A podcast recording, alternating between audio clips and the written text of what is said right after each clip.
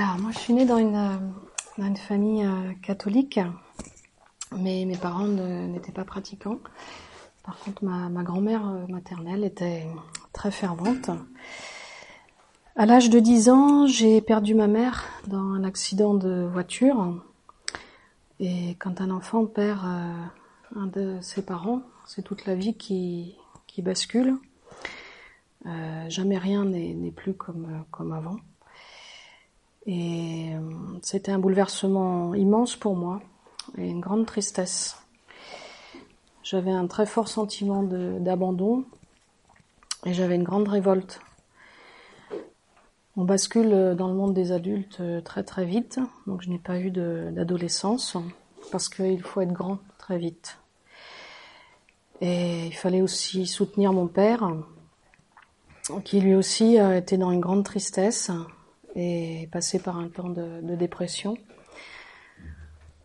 Euh, mais j'ai eu la chance d'avoir un papa euh, bienveillant qui nous a donné beaucoup de beaucoup d'amour.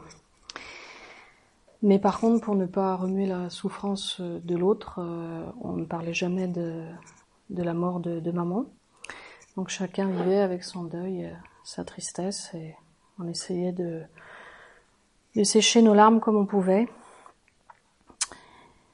Donc euh, dès lors, donc l'été, on allait euh, avec ma petite sœur, qui avait 5 ans, on allait passer les vacances euh, chez ma grand-mère maternelle au Mont-Dol.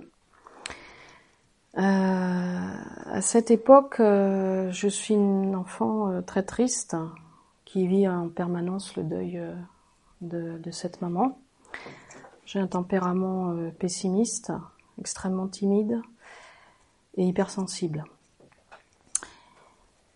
Comme je ne suis pas, comme je suis timide, je ne suis pas dans la parole, mais dans l'observation et dans une introspection permanente, ce qui rajoute euh, à la souffrance. Un été, ma grand-mère euh, reçoit la visite de missionnaires allemands, Heidi et Alfred Kopp, qui reviendront chaque année pour partager l'évangile et nous inviter à des réunions d'évangélisation dans la région. Ils sont installés en Normandie avec tout un groupe d'Allemands qui vient en France pour euh, évangéliser la Bretagne sur les temps de, de juillet-août. Ils sillonnent les campagnes, les villages de la côte et des terres bretonnes pour inviter les personnes à, à des réunions où l'évangile est annoncé. Il y a des chants, des témoignages de vie transformée et la prédication de la croix, la repentance, le salut en Jésus. Quand Alfred et Heidi viennent voir ma grand-mère, je suis vraiment heureuse. Je suis très attentive à leur partage. Euh, pour moi, ils sont une bouffée de, joie dans, ma tristesse. Je les aime beaucoup. J'attends leur visite avec impatience et je, sens que ce qu'ils nous apportent euh, est bon.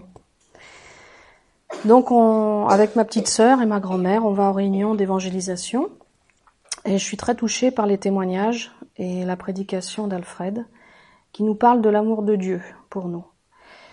Je réalise que Dieu m'aime et c'est une grande découverte pour moi parce que jusque-là j'avais la notion d'un Dieu punitif, d'un surveillant exigeant. Il fallait réciter le chapelet avec mamie avant de dormir et bien se tenir.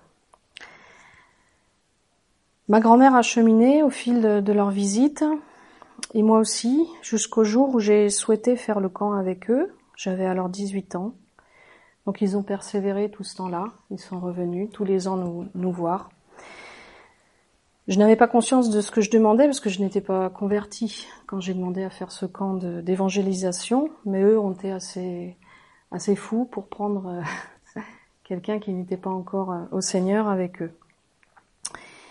Donc j'ai fait les- le camp d'évangélisation à, à Saint-Aubin-du-Perron. C'est là que je suis née spirituellement. C'est mon berceau spirituel. Je n'ai pas mis longtemps à comprendre parce que j'étais tellement entourée d'amour et de bienveillance de la part de ces chrétiens. J'ai donné mon cœur au Seigneur dès les premiers jours et alors j'ai reçu vraiment une très grande joie, une, paix une grande joie que je ne connaissais pas. Et depuis cette époque, il n'y a pas un jour qui passe sans que j'ai conscience que que je suis enfant de Dieu et qu'il m'aime. Jamais je l'oublie. C'est un témoignage qui est ancré en moi et qui m'aide à surmonter les moments euh, de difficulté. La première chose qu'on faisait dans, dans ces camps d'évangélisation euh, le matin, on se levait, on s'habillait, et puis on allait se retrouver dans la salle euh, de prière pour lire la parole et, pour préparer la, journée qui nous attendait dans la prière. Et après, on allait déjeuner.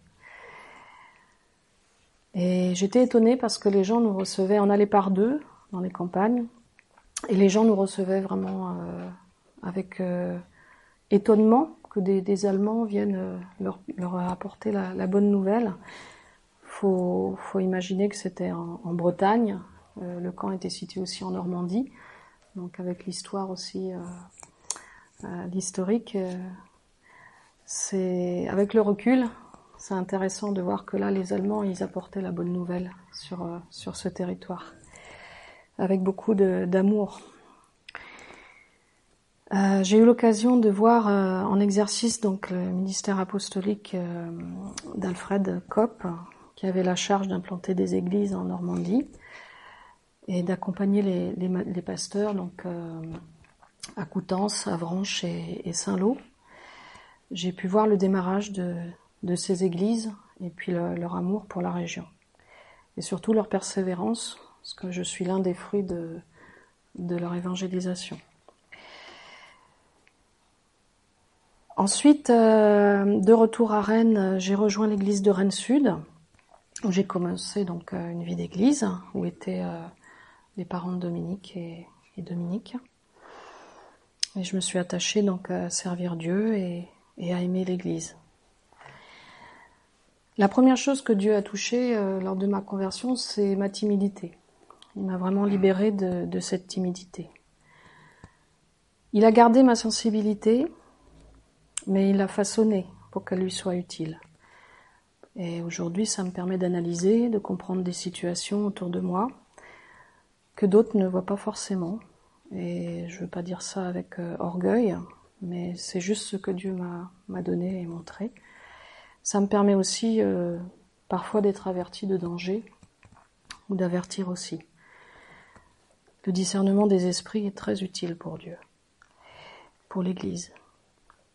J'étais une enfant triste, effacée, sans vie, pessimiste, timide, avec un grand manque d'assurance, sensible. J'étais dans une grande souffrance quand Dieu, m'a trouvée.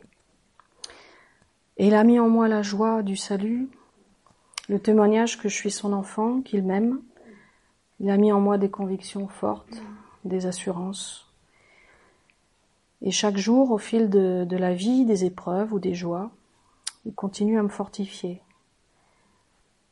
J'apprends à m'appuyer uniquement sur lui et avoir une confiance totale en lui.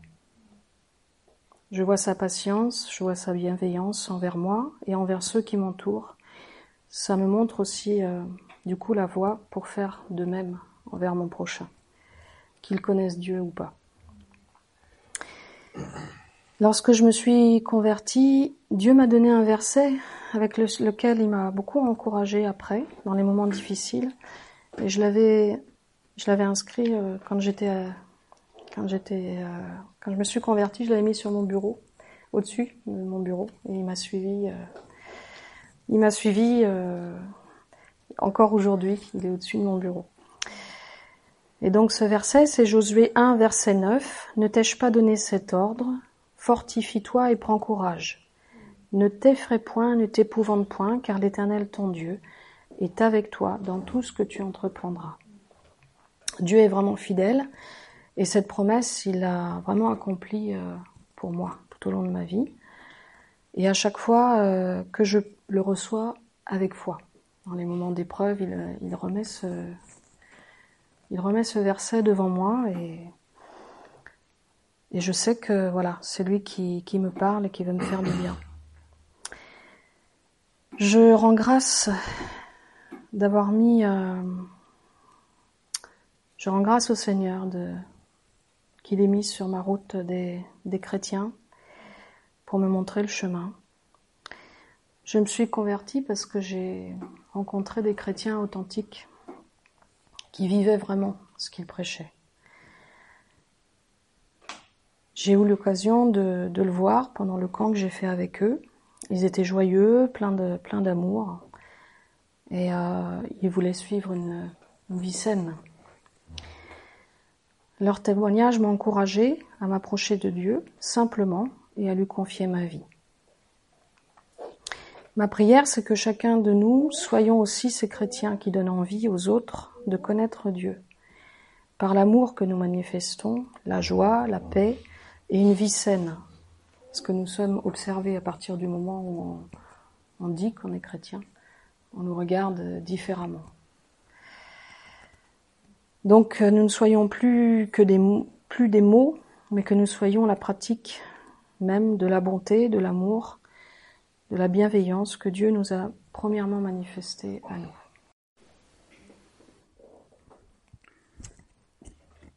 Donc, euh, pour mon témoignage, ben, moi je suis né dans une famille euh, chrétienne. Donc, euh, ma mère qui est là. Y a donc d'arrière-plan catholique. Et en fait, dans, dans ma vie, il y a eu le décès de mon grand-père et qui m'a fait prendre conscience euh, de Dieu en fait, à ce moment-là. La mort, euh, la réflexion. Et là, je me suis dit que là, j'ai donné mon cœur à Dieu, vers l'âge de, 13 ans. Donc après, ben, mes parents qui étaient dans, le mouvement catholique, ils sont arrivés dans le... Ils ont rencontré un pasteur, un protestant évangélique, et donc c'est dans ce milieu-là que, j'ai grandi.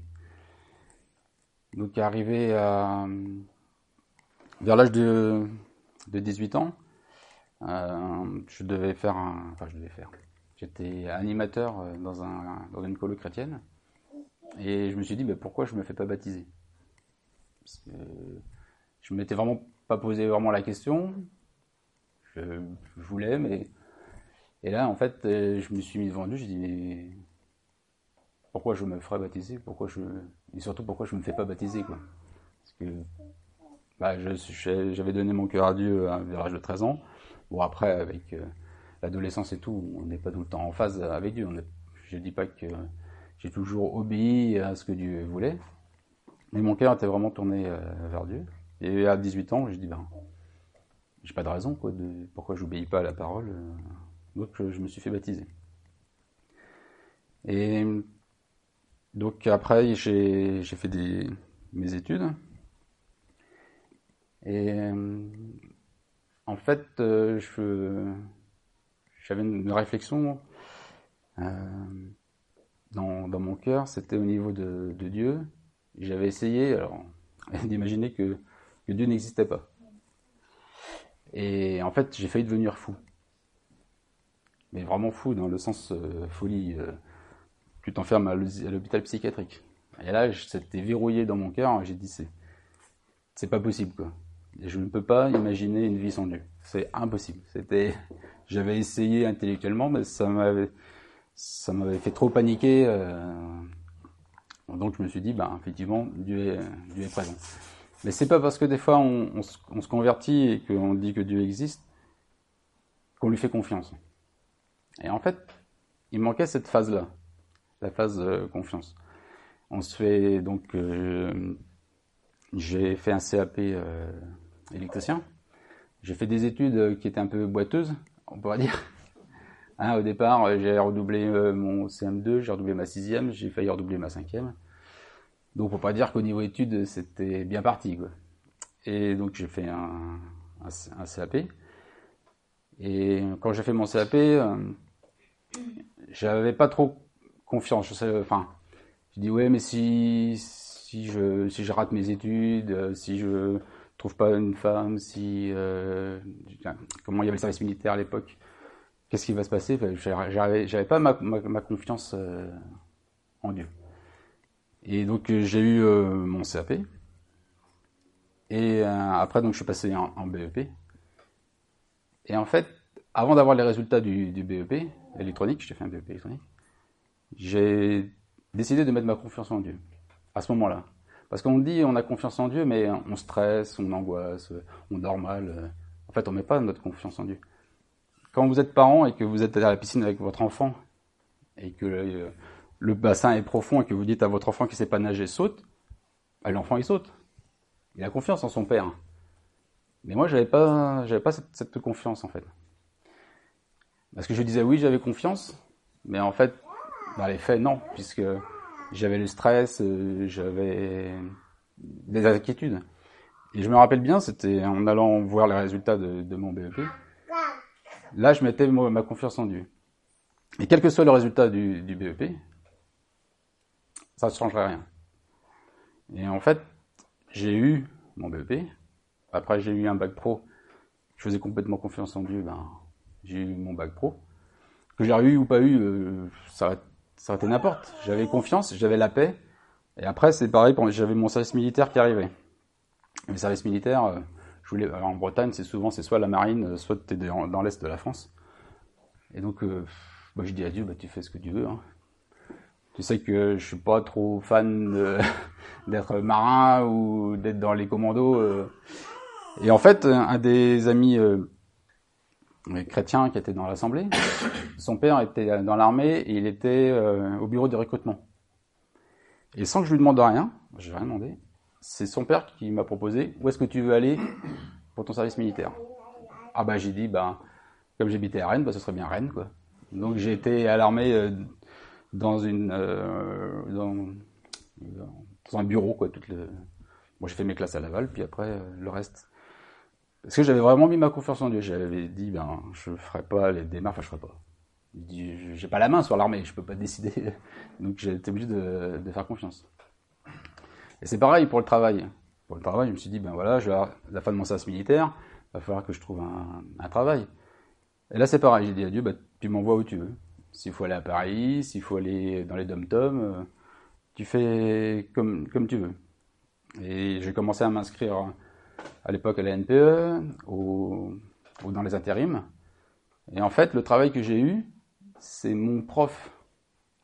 Donc, euh, un an avant dont je faisais mon service militaire, qui a appris qu'il y avait une place euh, dans une société qui se libérait, et qui m'a appelé pour dire si j'étais intéressé. Donc, Dieu a utilisé un professeur de, parce que j'étais dans cette classe, quand j'ai fait passer mon bac, j'étais dans les cinq meilleurs de, de, la classe. Donc en fait, pense que les profs, euh, euh, quand ils étaient au courant d'infos, commençaient à donner des informations aux élèves les, meilleurs de la classe. Donc j'ai même pas eu de contact avec ce prof, j'ai même pas essayé par là. Mais Dieu m'a donné ce, travail. Voilà. Et donc depuis donc, que j'ai passé mon BEP, j'ai toujours fait confiance à Dieu. Mais la confiance, la vraie, c'est dire, quelle que soit la décision qui va être prise, je me mets entre tes mains. Je n'ai pas connu le chômage jusque-là, donc ça fait que ça va... J'ai commencé à travailler à 24 ans et je vais avoir 50 ans.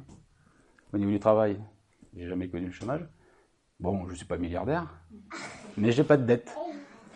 Et j'ai la paix. Moi, je vois dans la société dans laquelle on vit, où il y a beaucoup de mouvements de, de sociétés qui fusionnent et tout, des gens qui sont soit licenciés, soit mutés. Je vois mes collègues qui sont stressés, mais moi, non. Dieu a pourvu depuis, euh, ça va bientôt faire plus de 30 ans. Pourquoi est-ce qu'il arrêterait maintenant? Il m'a fait rencontrer euh, mon épouse aussi. Et c'est pareil, j'avais remis ça entre les mains de Dieu. J'ai dit, chercher de, de moi-même, ça, ça marchera pas. Et en fait, il me l'a fait rencontrer euh, alors que j'avais tout, tout remis entre ses mains. Et donc je pense que c'est c'est important dans enfin, le témoignage que je voudrais apporter, c'est il y y a, des personnes qui passe du des ténèbres à la lumière d'un coup. Et moi, ça s'est fait en, plusieurs étapes. Et l'étape pour moi de ma vraie conversion, c'est le jour où j'ai fait confiance à Dieu à 100% que ce soit dans mon travail, que ce soit dans le conjoint, que ce soit dans tous les aspects de, notre vie, dans les études, etc. Je pense que c'est là qu'il faut vraiment faire confiance à Dieu. Et 30 ans après, ben, je regrette pas. Amen. On varie les paroles qui se trouvent en, Ésaïe, en pardon, Éphésiens 4, à partir du verset 4 jusqu'au 6.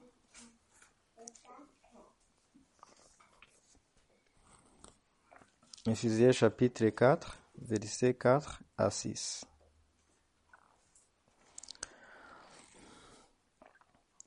Il y a un seul corps et un seul esprit comme aussi vous avez été appelés à une seule espérance par votre vocation?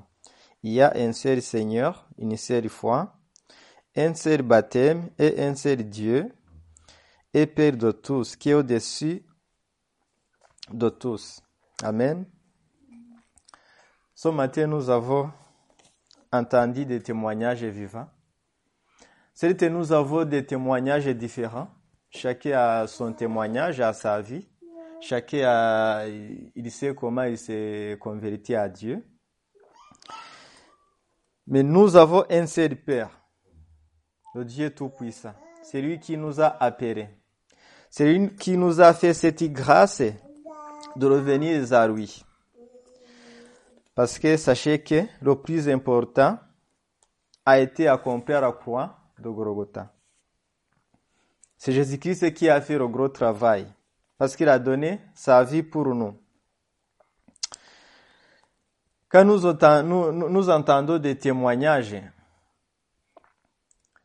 il y a l'élément unique. Quand on vient à Jésus, on a la paix. Quand on dit on a la paix, c'est pas qu'on a plus de problèmes. C'est pas qu'on a plus de souffrances, mais on a la paix surnaturelle. On a la paix que même des problèmes de ce monde ne peut pas nous ôter.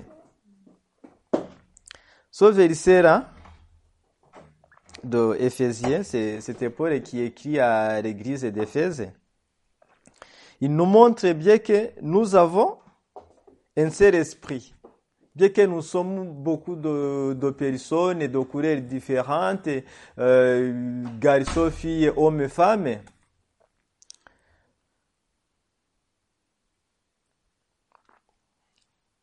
nous avons un seul esprit. Et nous avons une seule espérance. Nous avons été appelés à être les enfants de Dieu.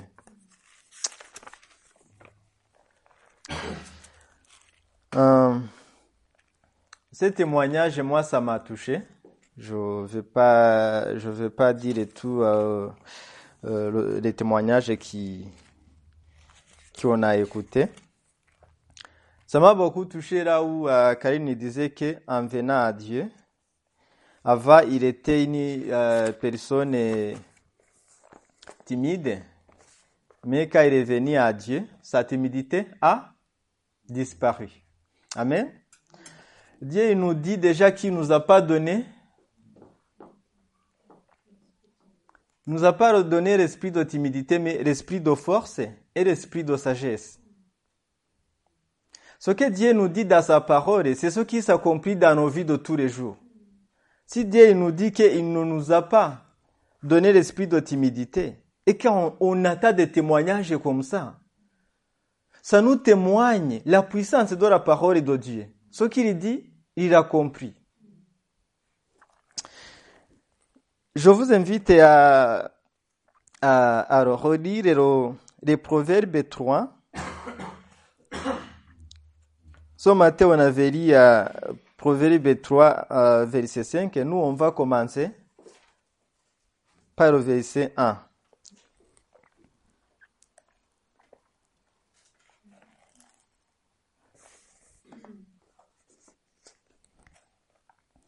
Mon fils, n'oublie pas mes enseignements, et que ton cœur garde mes préceptes, car ils prolongeront les jours et les années de ta vie. Ils augmenteront la paix. Que la bonté et la fidélité ne t'abandonnent pas. Liez-les à ton cou, écris-les sur la table de ton cœur. Tu acquerras ainsi la grâce et une réseau saine aux yeux de Dieu et des hommes. Confie-toi à l'éternel de tout ton cœur et ne t'appuie pas sur ta sagesse. Alors, quand Dieu nous dit qu'il nous a donné l'esprit de sagesse, et que si on nous dit que de toute façon, avec nos connaissances, avec notre sagesse illusoire, nous ne pouvons rien accomplir. On nous dit que nous devons nous appuyer sur la sagesse que Dieu donne. Si on, se confie à Dieu, si on met en pratique que la parole de Dieu, alors on a la sagesse qui vient de Dieu. Des choses changent dans nos vies. On est en train de nous dire, il ne faut pas que nous, nous oublions les enseignements. Ici, on étudie la parole de Dieu. Le but, c'est pour mettre en pratique. Parce que c'est en mettant en pratique que nous verrons des fruits. Non seulement notre vie va changer, mais il est écrit aussi sur le verset 2, car ils prolongeront les jours et les années de ta vie, et il augmentera la paix. La bonté et la fidélité ne t'abandonnera pas. Que Dieu nous aide toujours à mettre sa parole en pratique, à la méditant, en demandant toujours l'aide de, du Saint-Esprit, parce que de nous-mêmes, nous ne pouvons rien faire.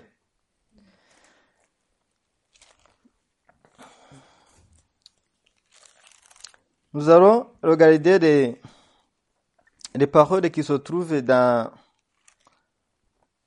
Philippiens 4. Nous lisons du verset 12 à 14.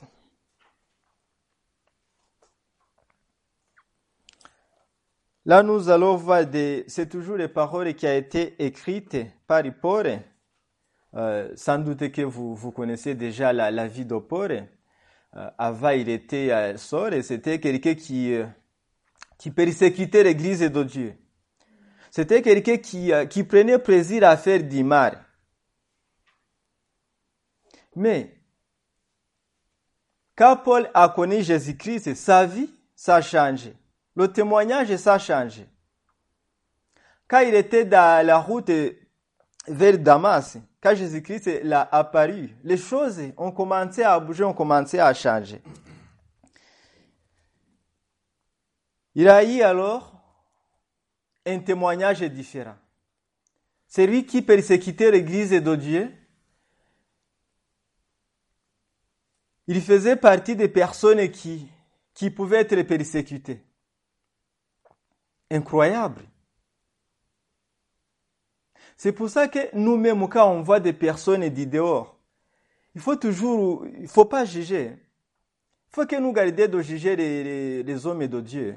Parce que on ne sait pas. Peut-être que demain, ça va être nos, nos, nos sœurs, nos frères qui vont nous exhorter.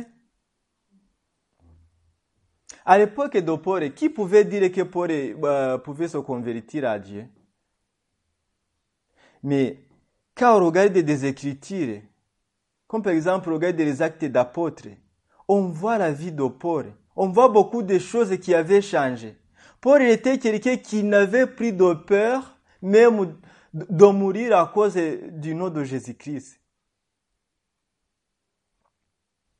À la fin ici, il dit, ce n'est pas que j'ai déjà remporté le prix ou que j'ai déjà atteint la perfection, mais je cours pour tâcher de le saisir, puisque moi aussi j'ai été saisi par Jésus-Christ. Il reconnaît que tout ce qu'il fait, tout ce qu'il peut faire, c'est par la grâce de Jésus-Christ. Quand on voit la, vie de Paul, rien ne lui était destiné qu'il pouvait devenir en tout cas un chrétien. Mais on voit ce même Paul quand il était accusé de, parler du nom de Jésus-Christ, qui dit, moi je parlerai. Ici au verset 13, Frère, je ne pense pas l'avoir saisi, mais je fais une chose, oublier ce qui est en arrière et me porter vers ce qui est en avant. Qu'est-ce qui était en arrière de la vie de Paul Nous tous, avant que nous devenions des chrétiens, nous avions des vies différentes. Nous faisions des choses qui ne plaisaient pas à Dieu. Nous étions perdus comme les autres.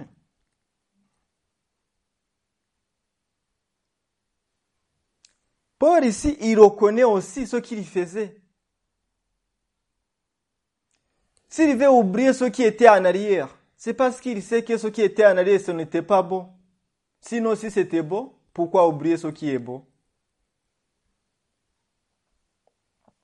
Quand vous, quand vous êtes venu à Christ, vos vies ont changé. Euh, Je vois Dominique qui, qui avait, euh, là, il faisait ses études, il avait pris de confiance. Malgré tout, il, était toujours en marche. Il n'avait pas abandonné. Mais quand il a changé, il est venu à Jésus-Christ, tout a changé. Alors, il a une direction. Et maintenant, son témoignage est vivant. Depuis, il a pu finir ses études. Il a retravaillé. Dieu ne nous donne pas que des choses surnaturelles. Ce n'est pas que la vie éternelle. Même dans le monde là où nous sommes, non seulement il nous donne la paix, mais il prend soin de nous chaque jour. Que nous puissions toujours oublier ce qui est en arrière, qui n'est pas bon, pour aller vers l'avant. Que nous puissions toujours, comme Paul, reconnaître que nous sommes toujours à route. Nous sommes des voyageurs. Bien évidemment que nous avons des témoignages. Mais celui qui nous tentait avant, il est toujours là, c'est le diable. Lui, il, garde notre, il, regarde notre direction avec attention. Il était aussi avant. Il y connaît. Il connaît que là- là-bas aussi, c'est la vie, c'est la joie. Son but, c'est de nous empêcher d'y arriver. Que des témoignages vi- vivants de son matin puissent nous encourager, puissent encore nous aider à mettre en action la foi, ce que nous avons connu, que Jésus-Christ est le.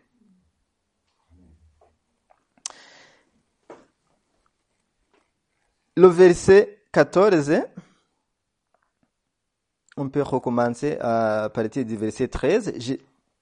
Frère, je ne pensais pas l'avoir saisi, mais je fais une chose, oubliant ce qui est en arrière et me porta vers ce qui est en avant. Je cours vers le but pour remporter au prix de la vocation céleste de Dieu en Jésus-Christ. Alors, euh, on prend un exemple pour des personnes qui, qui aiment le foot. Quand on joue, est-ce que si on a marqué un but, comme par exemple on marque un but, on est à 35e minute, on marque un but. Est-ce que c'est bien, on a gagné, c'est fini? On peut nous dire que c'est bon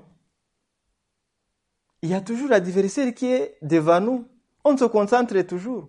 Même si on a gagné, on veut encore marquer. Mais surtout, on veut faire la défense afin que l'adversaire ne marque pas le but. Parce que sinon, même si vous aviez marqué deux buts ou trois buts, quatre buts, et qu'à la fin l'adversaire marque cinq, est-ce que finalement vous avez gagné? Vous avez perdu. Pour que vous vous disiez que vous avez gagné, c'est que le dernier souffrait, le dernier souffrait, souffre. Sinon, tant que vous êtes toujours vous jouez toujours, que l'adversaire est toujours là, vous n'avez pas gagné. C'est ce qu'en fait, c'est ce qu'en fait là, Paul ici est en train de nous dire. Nous connaissons, nous voyons la vie de Paul qui avait été changée, radicalement changée. Paul il était vraiment à Dieu. C'est lui qui disait, ni les souffrances, ni la mort ne me séparera de l'amour de Dieu. Parce qu'il avait goûté.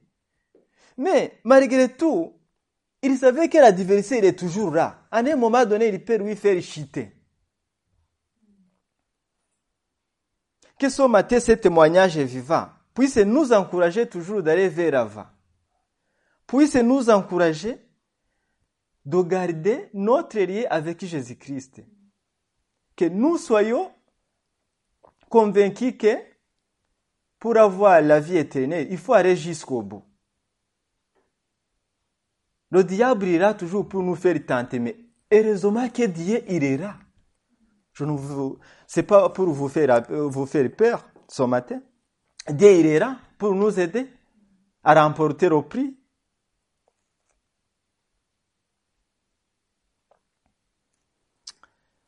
Ce matin, c'est une petite exhortation que j'ai voulu vous donner pour compléter ces témoignages. Je nous encourage toujours à continuer à étudier la parole de Dieu, à mettre en action la foi.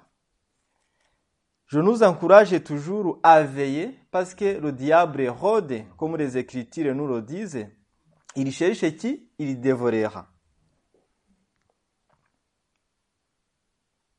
Mais le même Jésus-Christ qui disait à Paul, qui disait à Pierre, excusez-moi, qui disait à Pierre, j'ai prié pour toi, pour que tu ne tombes pas. C'est lui qui nous dit aujourd'hui, j'ai prié pour vous, j'ai tout donné, j'ai donné ma vie pour vous, pour que vous ayez la vie éternelle à moi.